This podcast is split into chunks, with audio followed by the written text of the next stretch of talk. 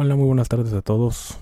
Espero que estén teniendo un, día excelente, un día, eh, pues ya son 7.43 de la noche, al menos aquí en México, em, ya concluyendo las actividades pues normales, las, las laborales, las de rutina, em, no sé a lo que sea que se dediquen, pero bueno, espero que, que todas ellas eh, hayan concluido de una muy buena manera. Eh, pues la última vez que hicimos, bueno, el, último podcast que hicimos fue hace cinco días aproximadamente, creo que fue el 20 de,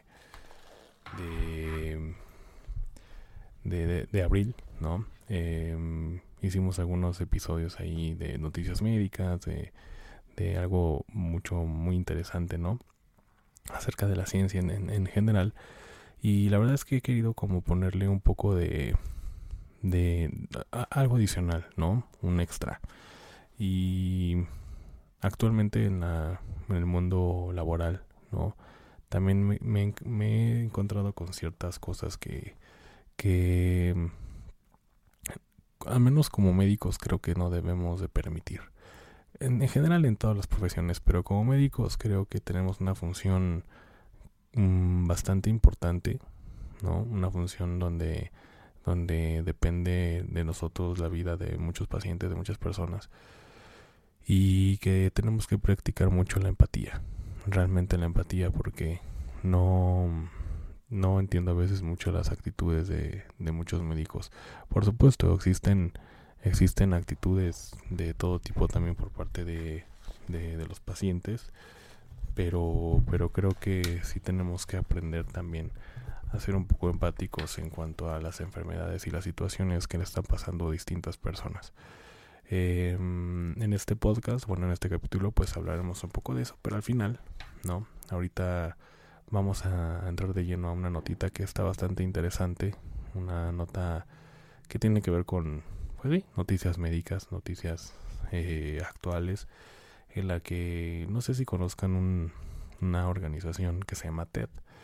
TED es una organización donde muchas personas con experiencia, con diferentes actitudes, aptitudes y, y, a lo mejor podremos considerarla líderes, hablan de distintos temas. Eh, puede ser de, superación personal, de, de, finanzas, de, de lo que ustedes quieran. Ha habido actrices, actores que han dicho ciertas, este, más bien han, han dado ciertos consejos que pues a veces muy criticados, a veces muy, muy sesgados, ¿no? En algunas opiniones, pero, pero bueno, creo que sirve. Pero me parece interesante porque una de las de las eh, pláticas que dieron fue una una doctor, una neurocientífica llamada Lisa Masconi. Em, aquí, bueno, pues obviamente ella este, como científica y como experta en el tema, eh, habla muy, muy y enfatiza mucho las diferencias que hay entre el cerebro de un hombre y una mujer. Obviamente se centra mucho en el tema de, del cerebro de la mujer. Y, la verdad es que, bueno, está, bueno, ya lo sabemos. Sin embargo, es interesante porque, bueno, ya no lo dice una neurocientífica. Su nombre es Lisa Masconi. Lisa Masconi, esta neurocientífica, este, menciona ciertas diferencias que hay entre diferencias cerebrales entre el eh, cerebro de la mujer y el hombre. Eh, específicamente en, en la, después de la menopausia. Es decir, ya una edad, vaya, no avanzada, pero, pero bueno, ya bastante madura. Y bueno, también menciona, o empieza mencionando, que el cerebro de la mujer es todo un arte. En sí, el cerebro en general es todo un arte, pero Lisa Masconi, esta neurocientífica, dice que el cerebro de la mujer es un arte. Y sí, vaya, estamos de acuerdo en eso porque en un arte no, no, siempre significa ser algo bueno. Eh, ella menciona ciertas diferencias, obviamente que tienen que ver con patologías como el Alzheimer, como como este como esclerosis múltiple, ¿no? Que menciona que hay alta probabilidad de que de que las mujeres este, a comparación de los hombres, puedan tener, ¿no? Ya en edades más avanzadas. Em, obviamente ella menciona que, que lo que conocemos como el cerebro y ciertas diferencias que a veces los simplificamos nada más entre azul y rosa, pues es mucho más complejo. Y eh, ¿qué es lo que ha aprendido durante estos 20 años esta científica? Bueno, pues ella comenta que varios trastornos neurológicos y psiquiátricos afectan a hombres y mujeres durante la edad, o bueno, conforme va avanzando la edad. Eh, ella menciona ejemplos como, como las mujeres que tienen el doble doble probabilidad de, más que los hombres de ser diagnosticada, por ejemplo, con trastornos de ansiedad y depresión. Y sí, realmente, de acuerdo a algunas estadísticas, la depresión, la ansiedad tiene que ver mucho con, con el sexo femenino. Sin embargo, lo que hay que recalcar aquí, y bueno, a lo mejor diferenciar un poco, eh, o saliéndonos un poco del estudio de Lisa Masconi, es que eh, realmente los que más se suicidan, ¿no? Este, tienen que ver con el género masculino. Y bueno, este es un estudio que, que, que su servidor realizó, o bueno, sigue realizando en la tesis doctoral, este, que tiene que ver con la atención de telemedicina y la captación de estos pacientes. Y es que realmente es muy curioso. Sí, las mujeres tienen más, más eh, probabilidad de tener estas enfermedades, pero los que llegan a tener estas soluciones trágicas, ¿no? O, o llegan a tener esta estas decisiones que, que afectan no solo a él, sino a toda la familia, pues son, son los hombres. Otra de las enfermedades que menciona es la esclerosis múltiple, como les mencionaba. Esclerosis múltiple en mujeres tiene eh, mucho más, este, tiene tres veces más que el hombre a desarrollar esta enfermedad, que es sumamente peligrosa. Y bueno, pues además de esto, em, menciona también que además las mujeres tienen cuatro veces más la probabilidad de experimentar dolores de cabeza y migraña. Imagínense, o sea, dolores de cabeza, pues pueden existir eh, muchos dolores tipos de, cabeza, pero eh, ya una migraña, como sabemos o como algunos ya la han experimentado, pues llega a ser un poco más intenso. Es un poco más intenso, a veces llega, llega a haber un poco de aura, ¿no? Es decir, este, de manera coloquial, llegan a ver a lo mejor una sombra o, algunos como formas de olitas, ¿no? Este, o simplemente dolores muy pequeños antes de que empiece un periodo de migraña. Entonces las mujeres tienen más probabilidad de desarrollar esto. Em, además de, de, esta que hemos mencionado, Lisa Mascuni con estos estudios em, menciona que también las mujeres tienen mm, mucho más alta la probabilidad de desarrollar meningiomas, es decir, eh, tumores cerebrales, que es el más común. Entonces, como, como pueden ver, o sea, sí es un arte, pero no todo tiene que ver con buenas noticias, lamentablemente, ¿no? Entonces, por eso es que creo yo que en la, que en la, en la medicina, ¿no? En la medicina preventiva, en estos programas que debe, o que hay y que debe haber más, este, eh, tiene que ser muy enfocado a la, parte de, mujer, de las mujeres. Sí hay algunas enfermedades que viene cierto que a muchos hombres nos afecta, pero bueno, estadísticamente eh, sí, sí, sí afecta un poco más a mujeres de manera en general. Digo, sin, sin, sin demeritar, por supuesto, la atención a nosotros, los hombres. Pero sí es importante esta situación como lo estamos viendo, ¿no? Y ahorita nos estamos enfocando simplemente en las enfermedades, este, eh, que tienen que ver con el cerebro, neurológicas. Entonces, bueno, vamos a seguir con esto. Em, son más propensas a, también accidentes cerebrovasculares que muchas veces, o la, bueno, la mayoría llega a tener no, no un, final de muerte, llega a haber secuelas y bueno, pues obviamente la calidad de la persona, en este caso de las mujeres y bueno, también de los hombres, pero enfatizando la atención en la mujer, bueno, pues ya no es nada, nada grata. Y unas, pues bueno, sí, por supuesto, terminan muriendo. Eh, las mujeres también, si se lo preguntaban, son susceptibles a desarrollar Alzheimer, eh, que es la principal causa de demencia en todo el mundo, y que afecta en general, en general a más de 35 millones de personas. Entonces, eh, casi dos de cada tres pacientes con Alzheimer pues son mujeres, ¿no? Según el estudio de, de, de esta neurocientífica que, dio esta plática en TED. Em, lo que significa pues que por cada hombre con Alzheimer hay dos mujeres que tienen Alzheimer. Em, y bueno, pues ella comenta que a pesar de, o bueno, el artículo comenta que a pesar de estas eh, estadísticas, ninguna de estas condiciones está clasificada bajo, bajo el paraguas de salud de la mujer, ¿no? Eh, es lo que comentaba, o sea, tiene que haber como ciertos programas, ¿no? Mucho más programas de, de que tiene que enfocarse a medicina preventiva para la mujer. Es cierto, para la mujer, ¿no? Sí debe haber para hombres, pero mucho más para mujeres. Mm, y aquí pues creo que no se trata de un tema de, igualdad. Creo que aquí pues por estadística y porque está demostrado y por, porque la ciencia sí lo dice, creo que sí debe de haber mucha, mucha atención en esto. Eh, bueno, comenta el artículo que actualmente la salud de la mujer se enfoca predominantemente en la salud reproductiva. Es verdad. Para dar cierta eh, perspectiva, una mujer en su 60, en su, en su sexta década de vida, tiene casi el doble de probabilidades de desarrollar Alzheimer. Y bueno, obviamente todas las enfermedades que ya hemos mencionado. Eh, bueno, mencioné un ejemplo como lo que es el cáncer de mama, que se reconoce legítimamente como un problema de salud de la mujer y la enfermedad de Alzheimer no. Mm, es decir, volvemos a lo mismo, ¿no? O sea, nos centramos mucho en la cuestión reproductiva y en la cuestión, este, esta parte de, de incluso genitalista, lo que ustedes quieran, pero sí debe haber programas como que tienen que ver con, con no solamente el sistema nervioso central o sistema nervioso periférico, sino en, general en todos los sistemas. En general en todos los sistemas porque, bueno, eh, aparte de que eh, las enfermedades cerebrales en la mujer llega a ser un poco trágico, bueno, pues también lamentablemente las, por ejemplo, enfermedades oncológicas, ¿no? El cáncer también, muchos de tipos de cáncer se desarrollan más en mujeres que en hombres.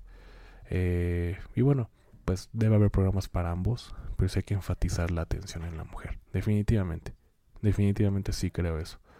Y bueno, eh, le preguntan aquí a la doctora, ¿no? ¿Cómo, ¿Qué nos puede decir de lo algo que considera fascinante o hermoso de, de cómo funciona el cerebro, el cerebro femenino?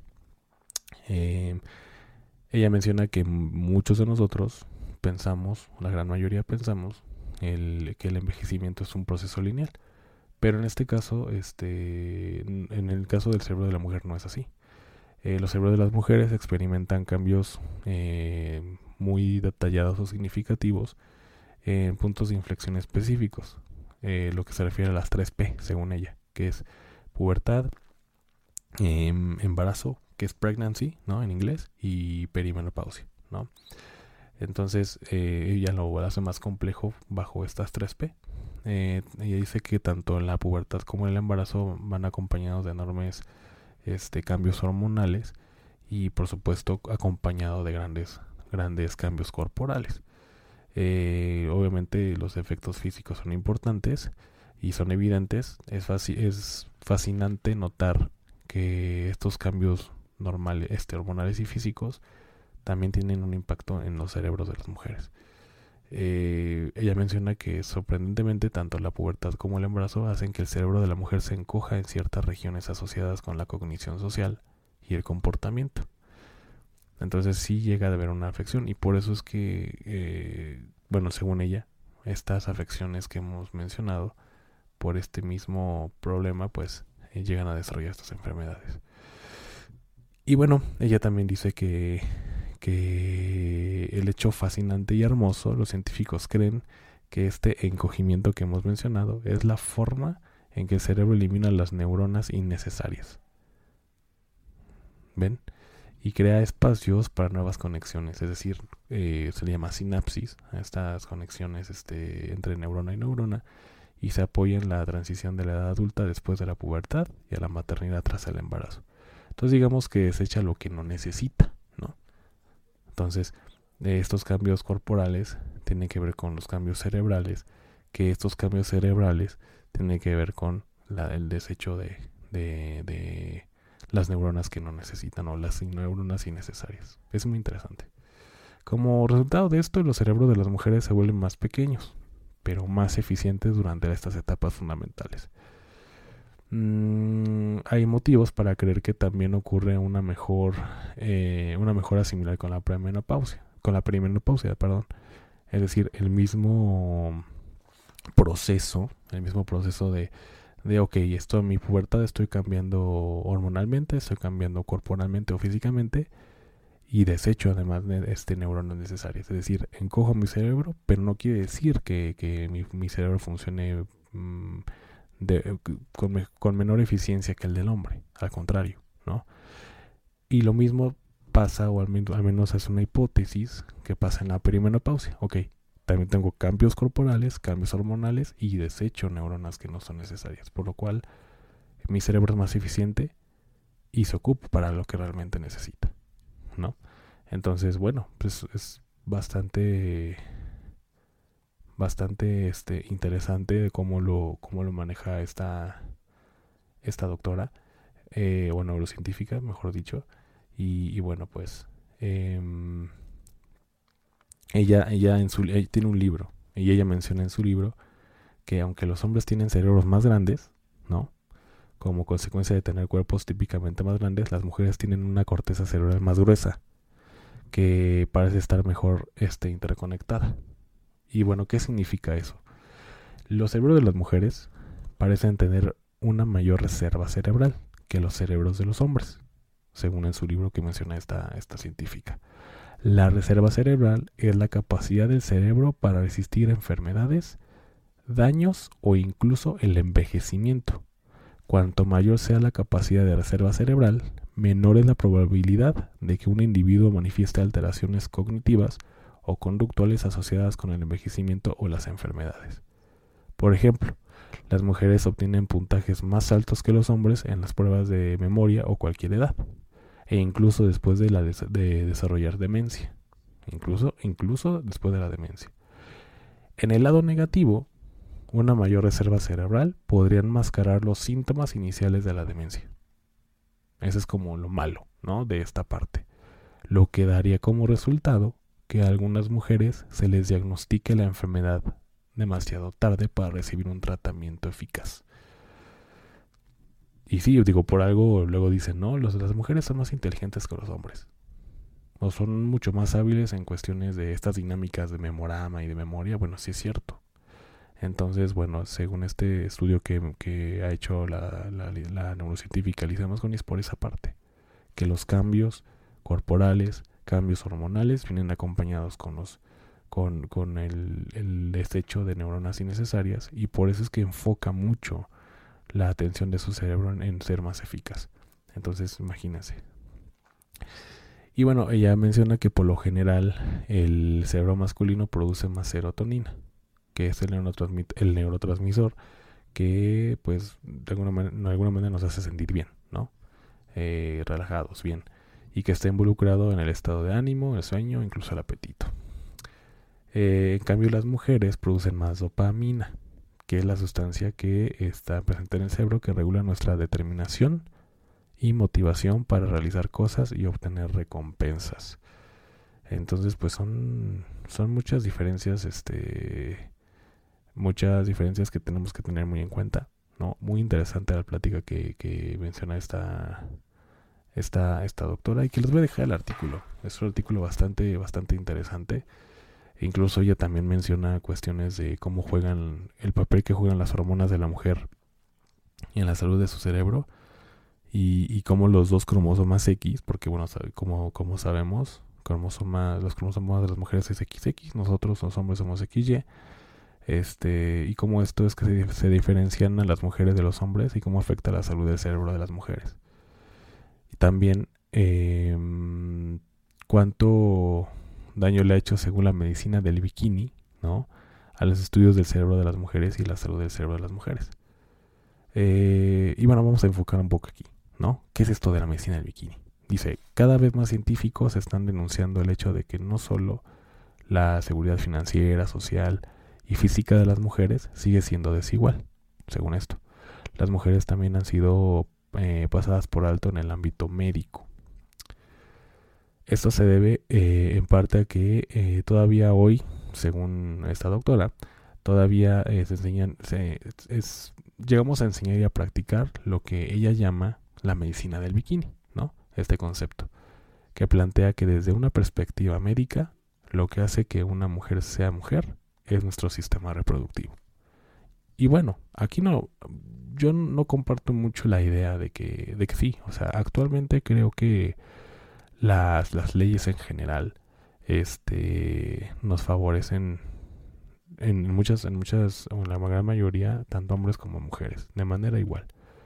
Creo que sí hay leyes que, que por supuesto, este, favorecen un poco más a las mujeres, pero bueno, creo que no debe de haber ningún problema con esto. Pero sí es cierto, en cierta forma, que, que muchas personas, y digo, incluyo mucho a mis familiares, no directos, dicen, bueno, pero es que la mujer nació para tener hijos la mujer nació para, para estar embarazada, para atender a los niños, o sea, simplemente para, para que ese es su, su método, su objetivo biológico o fisiológico final, la cual no estoy de acuerdo. O sea, la cual sí hay mucha gente que piensa esto, no estoy de acuerdo, pero bueno, la, la doctora le pone un concepto que, que es muy, muy, muy curioso, ¿no? La medicina del bikini. Y bueno, sí, o sea, sí es cierto que, que hay algunas, algunas personas que piensan eso, pero creo que también ya se ha ido como disminuyendo esta, esta parte cuadrada y, y simplista de verlo de esta manera, ¿no? Creo que las mujeres tienen, como los hombres, pueden tener otras prioridades, además de tener hijos, o simplemente no tenerlos. Y es una buena decisión o mala decisión, ni siquiera es una mala decisión, es decisión de cada quien. Y de acuerdo a las prioridades de cada quien, pues, pues eh, los hijos van a caber o no en la vida de una mujer. No, creo yo. Entonces, este...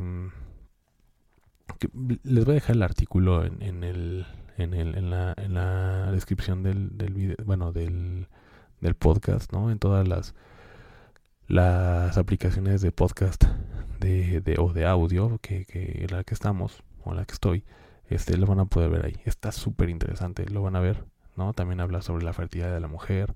Incluso, digo, no lo he buscado yo, pero seguramente en YouTube debe estar el, la plática de la de la doctora que, es bastante interesante a mi, a mi forma de ver. Em, pero bueno, creo que está, vale la pena. Se lo voy a dejar en la caja, en la, en la caja de comentarios o incluso, o más bien en la descripción de, del podcast. Y, y, bueno, finalmente también quería tomar un, un tema que, que creo que debemos de de, de sí enfatizar, de sí no, no, no dejarlo por alto, no darlo por, por, por alto, no, no, no, no ignorarlo, porque creo que sí afecta mucho, sobre todo la atención de los pacientes.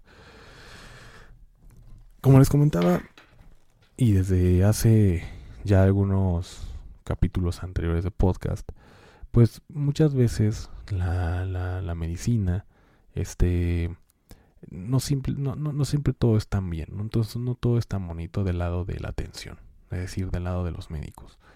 Muchas veces, este, o bueno, a mí me ha pasado, no sé, no sé a ustedes, los que son médicos y los que no son, pues escuchen, este, escuchen porque es interesante. Muchas veces comentan que no, pues es que el doctor gana muy bien, este, se ve que se llevan muy bien, que el equipo que forman interdisciplinario en un quirófano, por ejemplo, ¿no? Que luego hay veces que entra un, un traumatólogo, con un neurólogo o neurocirujano, mejor dicho, este, por, por algún paciente que tuvo un politraumatismo, este, porque a lo mejor lo atropellaron o se cayó de un, de, no, no de su plano de sustentación, sino de un piso bastante alto y se dañó no solamente los huesos, sino también la parte cerebral y bueno, etcétera, ¿no? Este, y, bueno, obviamente las personas que no pertenecen al gremio pues ven todo muy bien, ¿no? O sea, dicen, ah, mira qué padre, cómo, cómo trabajan juntos y todo. La realidad es que eh, no, solo, no solamente en el hospital pasa que, que los médicos entre, entre, o entre médicos a veces no hay una muy buena relación. Y hablo relación laboral, la cual es la que debe de estar intacta, a menos en mi parecer. Eh, sobre todo los médicos o la medicina tiene que ser una, disciplina que tiene que ser en equipo. Y como lo dije en un principio, este, el actuar con el paciente debe ser interdisciplinario. A veces no es así, a veces a lo mejor sí se enfoca solamente a una especialidad, porque la, la paciente o el paciente tiene una enfermedad que solamente este, amerita que lo vea pues una especialidad, llámese ginecología, llámese medicina interna, llámese pediatría, ¿no? En el caso de los niños. Pero sí debe haber como, como un apoyo, finalmente. ¿Qué es lo que vemos? ¿Qué es lo que vemos muchas veces y creo que está mal? Pues totalmente lo contrario, ¿no? A veces entre médicos existe mucho ego, mucha competencia y, y la atención de los pacientes sí se llega a ver afectada. Muchísimo, muchísimo. Además del cansancio, además de las horas inhumanas que trabaja un médico, cuando no se trabaja en equipo, y, no hablo de que se tienen que, que ser amigos o tienen que hablarse bien o tienen que, que tener una relación de amistad forzosamente para que el trabajo funcione, porque no es así. Pero tenemos que aprender a separar. Tal vez el pinche neurocirujano me caga. O tal vez el internista me caga. Pero cuando se trate del paciente, cuando se trate ya de la atención, sobre todo clínica, ¿no? Sobre todo clínica que tiene que ver ya con la exploración, con, con llegar a un diagnóstico de presuntivo a un diagnóstico definitivo. Creo que en ese, en ese lapso, bueno, en todos los lapsos y en todo el, el, transcurso del estudio del paciente, debe haber una, una, una relación laboral intacta. Tenemos que tener la madurez de que los médicos tenemos que tener una relación laboral intacta para que el paciente pueda salir adelante, porque ese es el objetivo y a veces lo olvidamos. Y ustedes dirán, bueno, pero este güey no está en un hospital. Es cierto, no trabajo en un hospital. Como le digo, yo, me, yo soy un médico que, que se dedicó a la administración y que específicamente, y me especializo específicamente en el sector asegurador. Pero también, también, también vemos médicos que, que, como se los mencioné, ¿no? Trabajan una aseguradora a, nivel global. Y, y, los médicos que me encuentro o que a veces nos, nos encontramos, o, muchas veces, no, no, no, me consta y muchas veces ah, se escucha de que los médicos, pues no, o sea, simplemente trabajan por su lado cuando les piden apoyo de otro médico no se lo dan, no se lo dan de mala manera. pero, pero nos olvidamos del objetivo principal que es el paciente.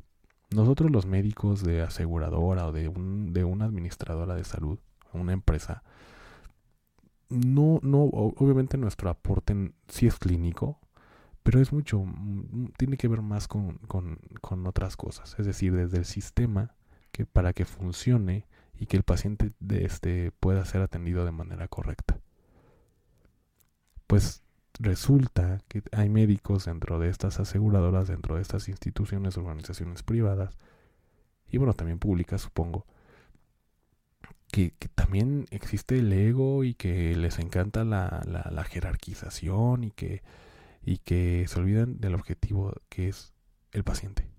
En este caso, la salud del paciente, darle un seguimiento eh, puntual, es decir, este, tal vez tú no eres el médico tratante, pero sí darle un seguimiento en sus notas, el ver cómo está, cómo se, cómo evoluciona, y además de formar un equipo con las, con las distintas áreas de, de, de una aseguradora que hay muchos médicos, así como en los hospitales hay médicos, en las aseguradoras también. Y debe haber un apoyo, pues a veces no, no, no, no, no existe ese apoyo. A veces no, las mujeres, los médicos se llevan mal y porque se llevan mal laboralmente, este, creen que debe ser igual. Cuando no es así.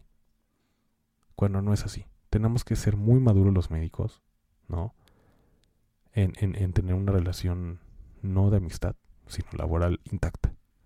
Si la amistad no se da, bueno, eso ya es otro pedo. Pero sí, sí tiene que haber una, una relación laboral en la que en la que siempre tenemos que tener como prioridad al paciente. Siempre. Siempre. Pero pues al parecer muchas veces no es así.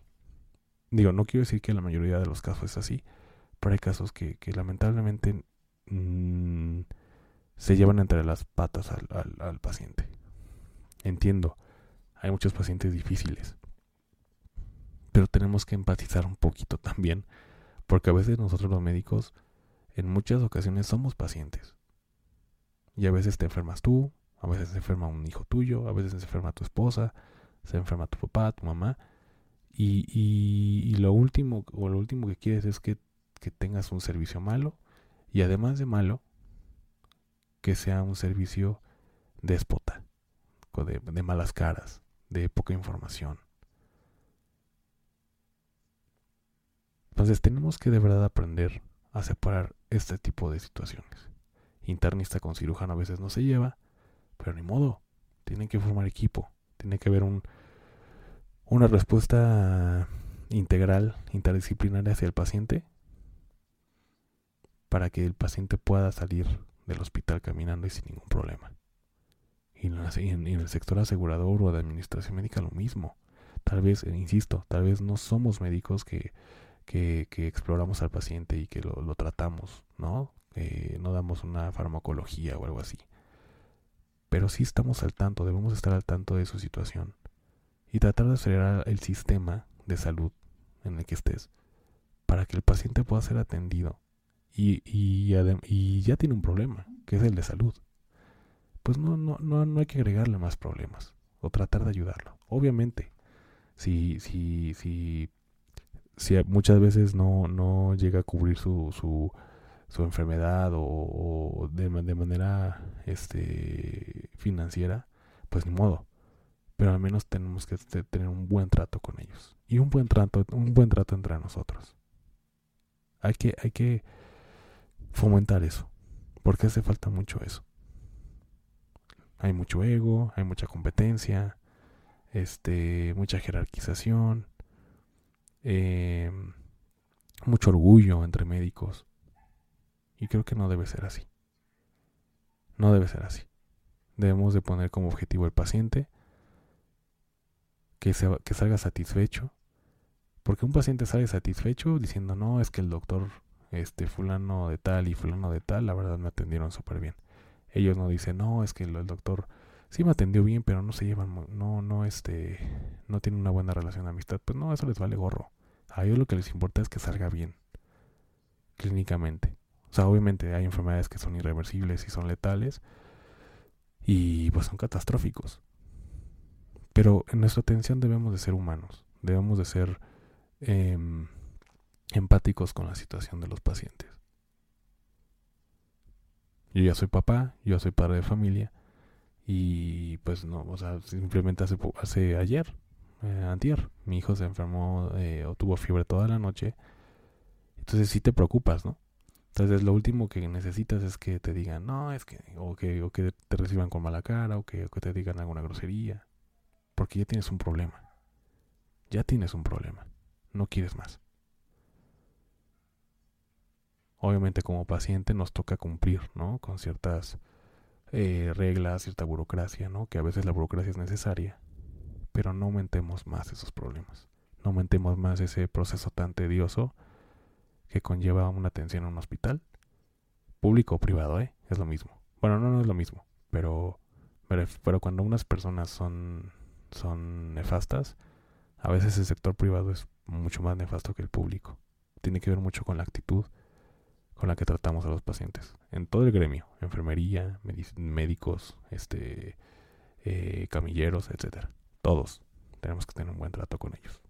Entonces, por favor, amigos médicos y los que no son médicos, supongo que, que no solamente pasa en medicina, pasa en todos lados, ¿no? Este, creo que todas las profesiones llegan a ser este, integrales o interdisciplinarias, este, para que, para que pues cualquier caso de, cualquier tipo pueda salir adelante y de manera favorable. Pero bueno, ese es el, mensaje que quería transmitir, además de la noticia interesante que, les tengo sobre la diferencia de cerebral entre hombres y mujeres. Insisto, les dejo el link ahí. Este les dejo el correo electrónico también por si se por si se les ofrece algo, estamos para servirles. Y vaya, este es, es martes, es martes, mañana vamos a a tener otro, otro capítulo. Eh, vamos a ver si es noticia médica. Lo más seguro es que sí. Hay muchas noticias médicas. Eh, entre tantas hay estudios que tienen que ver con, con el, el, estrés, cómo es que este, llega a envejecernos, ¿no? De manera gradual.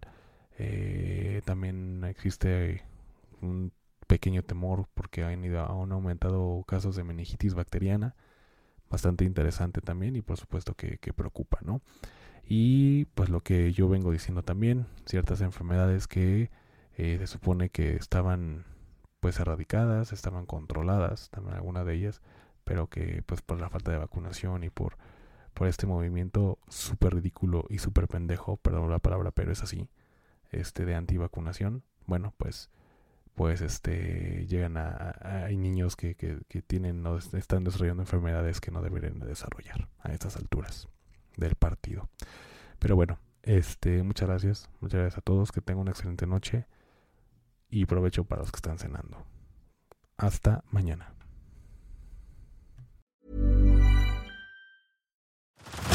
Head over to Hulu this March, where our new shows and movies will keep you streaming all month long. Catch the award winning movie Poor Things, starring Emma Stone, Mark Ruffalo, and Willem Dafoe. Check out the new documentary, Freaknik The Wildest Party Never Told, about the iconic Atlanta Street Party. And don't miss FX's Shogun, a reimagining of the epic tale, starring Anna Sawai. So, what are you waiting for? Go stream something new on Hulu.